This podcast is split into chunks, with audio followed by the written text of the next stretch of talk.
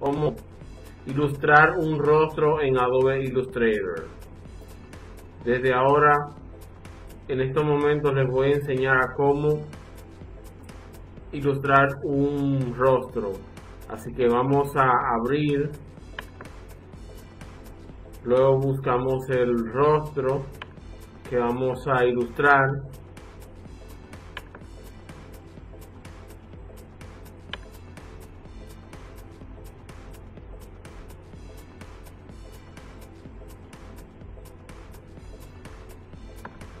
aquí lo tenemos.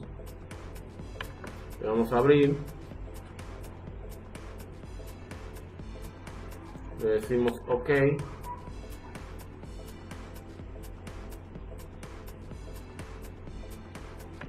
Le decimos no cambiar. Y aquí está aquí tenemos el rostro de la persona con cual la cual vamos a ilustrar